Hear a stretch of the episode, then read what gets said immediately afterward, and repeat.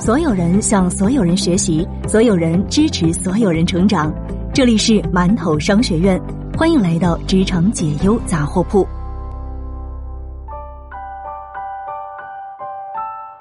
你好，这里是职场解忧杂货铺，我是悠悠。更多职场干货内容，您可以关注馒头商学院。今天和大家分享来自千与千寻的一篇文章，围观了张一鸣近十年的微博，我整理了一些干货。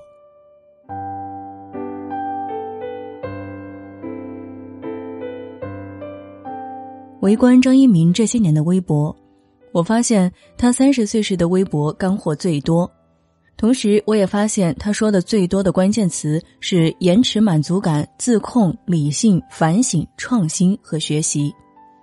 今天我从他的微博当中摘录了一些话，绝大多数都是他创业初期的思考。我们可以来看一下十年前想创业的程序员在想什么、思考什么，以及如何鞭策自己的。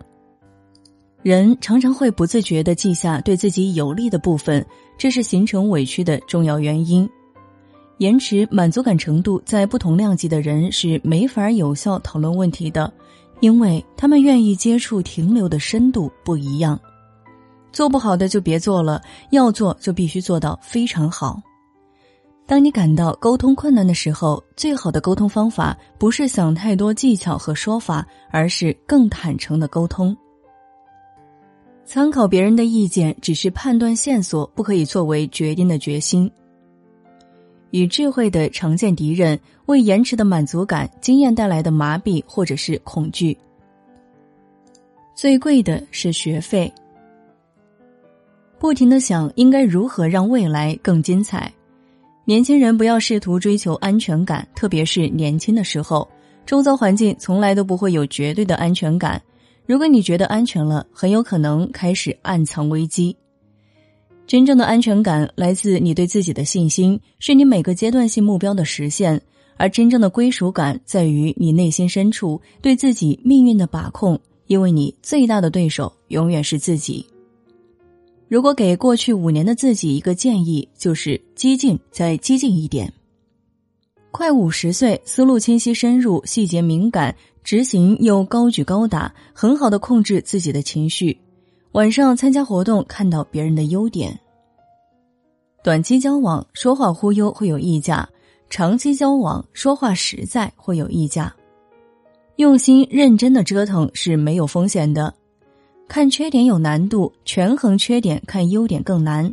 避免犯错有难度，接受犯错以成功更难。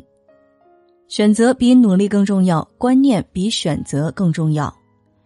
遇到一本好书很愉快，和遇到一个非常值得交往的朋友是相似的。在北京六年，住了六个地方：回龙观、双榆树、知春里、和平里、惠新西街、西土城。你住过哪儿？关于管理，三顾茅庐已经不适用了，必须得四顾。对于创业者来说，找合适的人常常是不作为的借口。事实是，合适的人永远不存在的。要让自己变成最合适的人，创业者永远要作为半个 HR 存在。当你给一个人足够的信任和压力的时候，他总能比原来做得更好。开会的时候，总有一些大忙人在那儿埋头苦干、回邮件、玩短信。认为讨论的都是别人的事情和自己无关，这是极端错误的。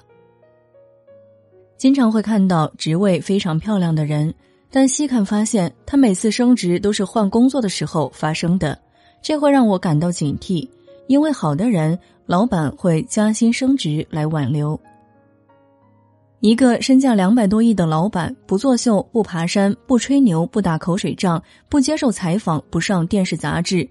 以身作则，像一个基层员工一样，每天踏实的测试产品，无止境的改进产品的体验，这才是腾讯成功的最大原因。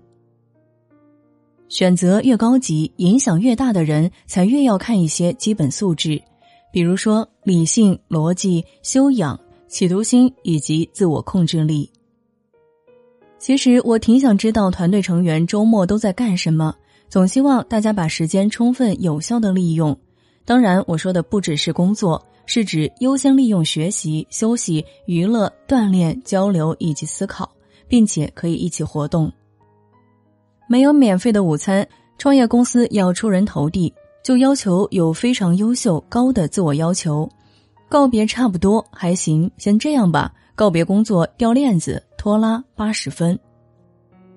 对一切的产品没有安全感，准确的抉择才有。创业就要像是生小孩儿准备好体力，用长劲快速换气，喊疼和抱怨没用，专注在努力，关键时刻坚持再坚持一把。如果你很有才华，在某些方面又有一技之长，请千万不要急于露出锋芒。如果你只是以普通身份，而不是以领导身份到新的单位去，那就更不能锋芒太露。一个人新到一个单位，就像一粒石子投入一潭平静的池水，往往会引人注目，一举一动、一言一行都在别人的视野当中。创业过程中出现愿望式思考，并且自我强化，是我时刻提醒自己避免的。创业公司的常见问题，比如说技术怨产品，产品怨战略，战略怨市场。但是，往往这种情况的公司，不管是技术还是产品，都做的不怎么样。